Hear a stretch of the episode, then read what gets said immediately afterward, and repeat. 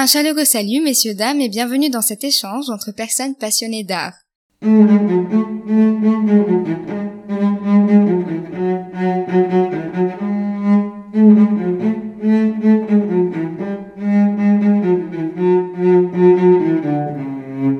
L'invitée de ce mois est douce et mignonne, autant talentueuse qu'intelligente, violoncelliste qui entame des cours de médecine, Alicia Palasson, bonjour.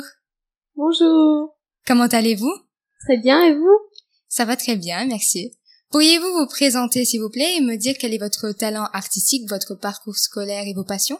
Alors, euh, moi, je viens de finir euh, mon baccalauréat et euh, je voudrais commencer des études en médecine, en même temps que je fais des cours au conservatoire de musique, en faisant comme spécialité du violoncelle, mais je prends aussi des cours de, de théâtre et de peinture en même temps. Et donc, votre art, c'est plus le violoncelle? On pourrait dire que je passe plus d'heures à, à travailler la musique, à aller au conservatoire, euh, faire du violoncelle et d'autres euh, matières liées à la musique, comme euh, orchestre, chambre, histoire de la musique, etc. Donc oui, on pourrait dire que, que c'est la musique qui est le plus présente dans ma vie. Et pourquoi la musique? Alors, pourquoi la musique? Eh bien, toute ma famille, depuis qu'ils étaient petits, ils ont fait de la musique depuis les deux côtés de ma famille. Et euh, donc ils ont voulu quand j'étais petite que, que je prenne aussi ce chemin. Et euh, moi, quand j'avais trois ans, que j'ai commencé avec le violon dans une académie, je savais pas trop ce que c'était. Je j'allais là-bas euh, jouer le violon euh, et je m'amusais et voilà.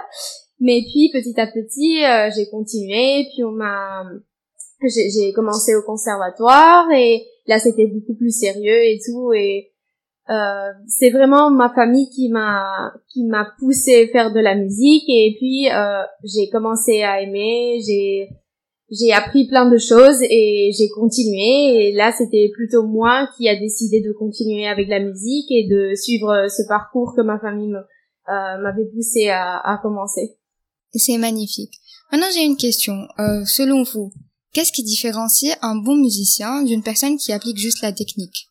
Eh bien, un bon musicien, on voit bien qu'il euh, connaît sa technique tout aussi bien que qu'une personne qui a juste la technique.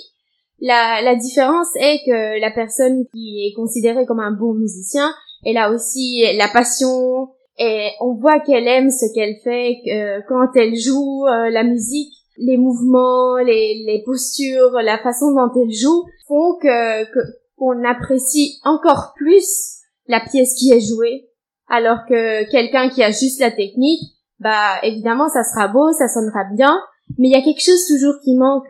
Et euh, s'il y a deux personnes qui jouent, une, qui est considérée bon musicien avec la passion et tout, et une personne qui a juste la technique, ça se voit énormément la différence. Et en plus, si par exemple euh, tu commences tes études en musique et que tu n'aimes pas forcément, mais tu es très bon, comme ce sont des études très compliquées et très longues, à la fin, euh, peut-être même que même si tu es très bon, tu vas finir par laisser de côté la musique parce que c'est pas ce qui te passionne. Euh, moi, par exemple, j'ai eu une expérience avec cela. On a commencé au conservatoire quatre personnes à jouer le violoncelle. J'étais pas celle qui jouait le mieux. Il y avait deux personnes qui jouaient mieux que moi.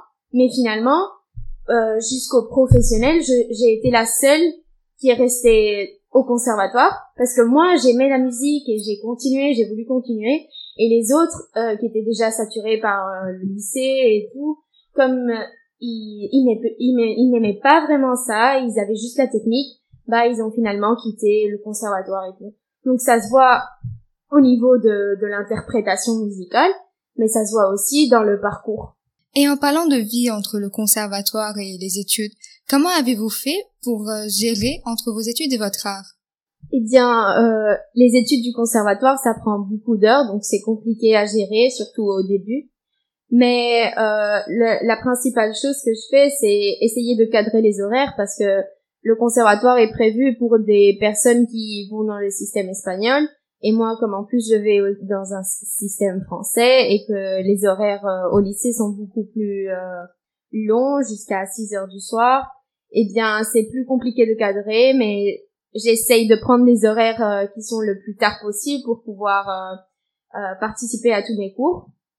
Et une fois que, que j'ai tous mes horaires qui sont cadrés, après c'est juste prendre l'habitude. Et en fait, ça, ça aide plus à s'organiser et tout parce que en ayant très peu de temps, tu essayes de, de gérer mieux ton temps, de savoir, euh, ok, j'ai une heure par semaine, euh, qu'est-ce que je vais faire, et etc. Donc, euh, ça aide à mieux se focaliser sur différentes choses, à mieux s'organiser. Et euh, il faut juste savoir quelles sont tes priorités. Si par exemple j'ai trois examens au lycée et j'ai deux examens au conservatoire, qu'est-ce qui m'intéresse le plus d'étudier pendant mes heures libres. Et euh, bah c'est comme ça euh, plus ou moins que je gère. Et euh, de toute façon c'est pas juste quelque chose qui m'empêche de, de continuer à travailler ou qui est dur comme horaire.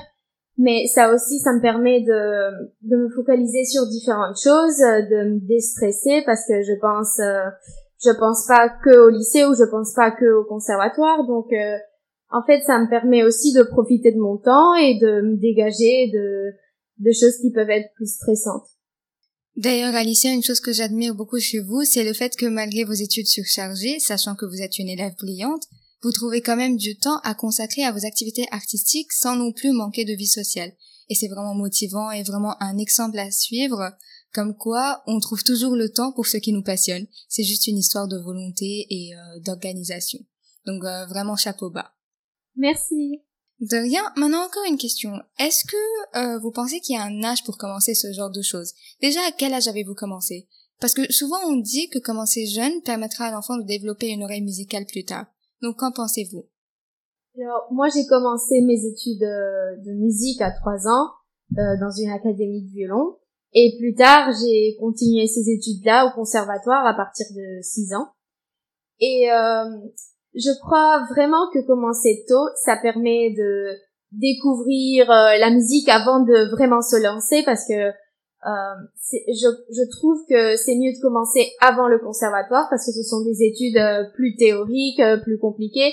Et si on commence directement au conservatoire, peut-être qu'on on se décourage, on n'aime pas vraiment. Donc je trouve qu'il faut découvrir un peu la musique avant pour vraiment euh, trouver ce qui nous passionne, trouver si on aime vraiment, si on veut continuer ces études-là. Et euh, à part cela, je crois que commencer tôt, ça permet aussi de développer l'ouïe, ce qui est très important après pour les études et tout. Mais en même temps, euh, l'âge n'est pas euh, d'une importance fondamentale parce que euh, moi, pendant mes études, j'ai j'ai été dans les mêmes classes que d'autres personnes, peut-être euh, qui avait 40 ans et qui était en train de faire ses études musicales en même temps que moi. Donc, il euh, n'y euh, a pas forcément un âge pour euh, pour commencer ses études. Vraiment, c'est c'est quelque chose que l'on peut faire à n'importe quel âge si si ça nous passionne vraiment. J'ai par exemple ma mon arrière-grand-mère qui avait fait ses études musicaux quand elle était jeune et n'avait pas fini. Et l'a repris pour pouvoir finir ses études là à l'âge de 90 ans, ce qui est génial. Donc euh, vraiment, il n'y a pas un âge pour commencer la musique ou pour finir, si ça nous passionne vraiment. Mais c'est vrai que commencer du début, de, depuis qu'on est très jeune, bah ça peut aider à développer certaines capacités. C'est incroyable, franchement. Alicia, nous vous reverrons la semaine prochaine pour parler du lien entre la musique et la médecine. Et sur ce, messieurs, dames, pas d'excuses. Trouvez ce qui vous fait vibrer et ce qui vous motive assez pour suivre vos plans d'organisation et vous êtes instoppable. Merci Alicia. Merci à vous.